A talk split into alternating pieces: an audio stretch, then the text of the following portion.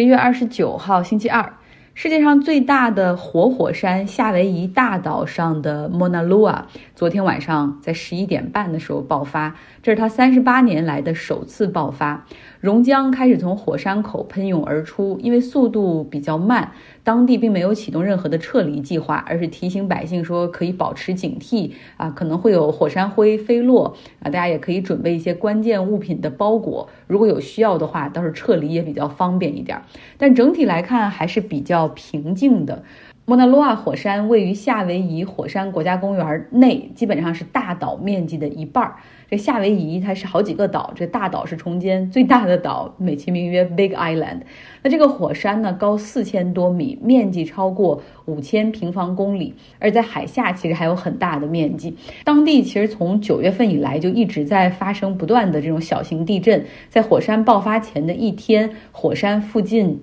每一小时都检测到一些比较低震级的地震，那最后呢，当地发出警告说火山爆发很可能就会发生哈，那果然就发生了。莫纳罗瓦火山自从1843年有记载以来，已经爆发了三十三次，上一次的爆发是发生在1984年。那大岛的人口实际上从那儿之后也增加了一倍多，现在是不现在也只有二十万的居民，而且人口比较多的一个城镇就在这个火山喷发点的五英里的范围之。内，所以也有担心说熔浆可能会导致一些灾难。不过目前附近的社区并没有任何的安全风险。地震地质调查局他们实时在监控熔浆流动的方向和速度啊，那会随时提醒。过去我们一直听到火山爆发，就会觉得这是很恐怖的事情，要迅速撤离。但实际上你知道吗？有很多人可能会想去看火山。爆发，呃，我也是看了一篇《纽约客》的文章，才发现其实有很多人会去看这个过程，这可能是一个很热门的旅游。比如说，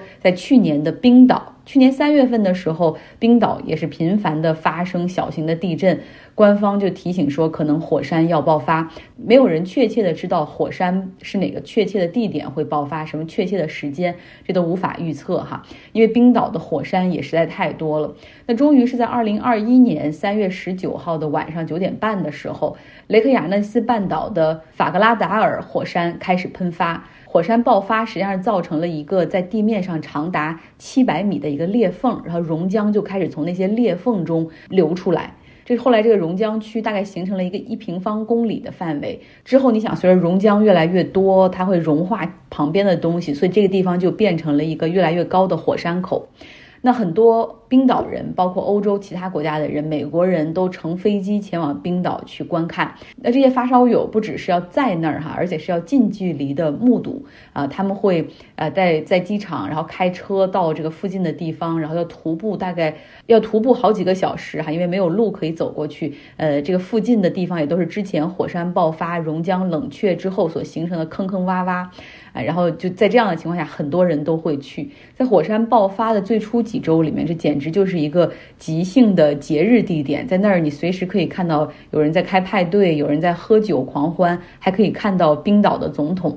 那么一次火山喷发到底可以持续多久？这也是一个很难预测的东西。它可能是几天，也可以是几百年。像雷克雅内斯半岛上上一次比较活跃的火山爆发，大约持续了三个世纪，也就是三百年。但是不过还是有一些发烧友也会觉得一定要赶紧去，趁早去，以免这个火山又重新进入到了休眠。像《纽约客》的那个作者，他前往冰岛的时候，当时火山喷发已经有两个月的时间了，流出来的熔浆已经有一部分冷却，形成了一个小小的盆地，然后很多人去追逐它，哈，就是你不仅可以看到熔浆这个留下的那个样子，而且还可以看到新的地貌就这样产生。那随着火山的喷发，熔浆还会继续改变这片土地，而且熔浆的运动实际上是很有意思，它受到。可能内部温度的影响，也受到地貌、地表温度的影响。它那种高温和液态的状态，让你很难猜到它移动的速度。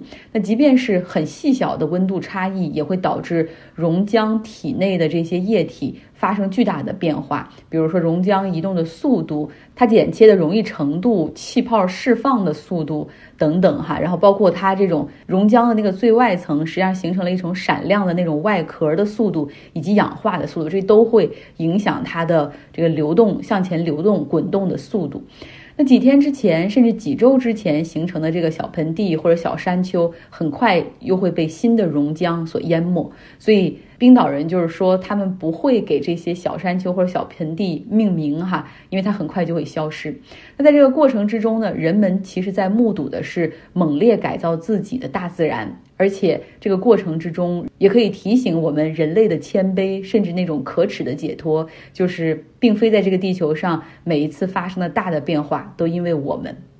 可能大家有问题就来了哈，就是二零一零年冰岛火山爆发的时候。飞机都无法正常飞行了，大面积的不止冰岛，欧洲很多地方的飞机取消延误，而且巨大的火山灰还导致了空气污染，因为火山灰弄到大气层里面，它后来又飘到其他地方去。为什么去年的法格拉达尔火山的爆发啊没有造成任何的危害呢？实际上这个火山的爆发时间还蛮长的，我一查，从去年三月份中旬开始，一直到九月份中旬才停止，半年的时间，就是有很多人真的是去追这个 lava 哈，它彻底。成了一个熔浆的景点，因为并不是所有的火山的爆发都是爆炸式的那种猛烈式的，向空中打去的那种。法格拉达尔火山它是以开裂式的形式出现，那熔浆是慢慢的从这个开裂的地方，然后火山口里流出来，过程是非常平缓的。再加上这个法格拉达尔。火山它是位于一个没有人居住的隐蔽的山谷之中，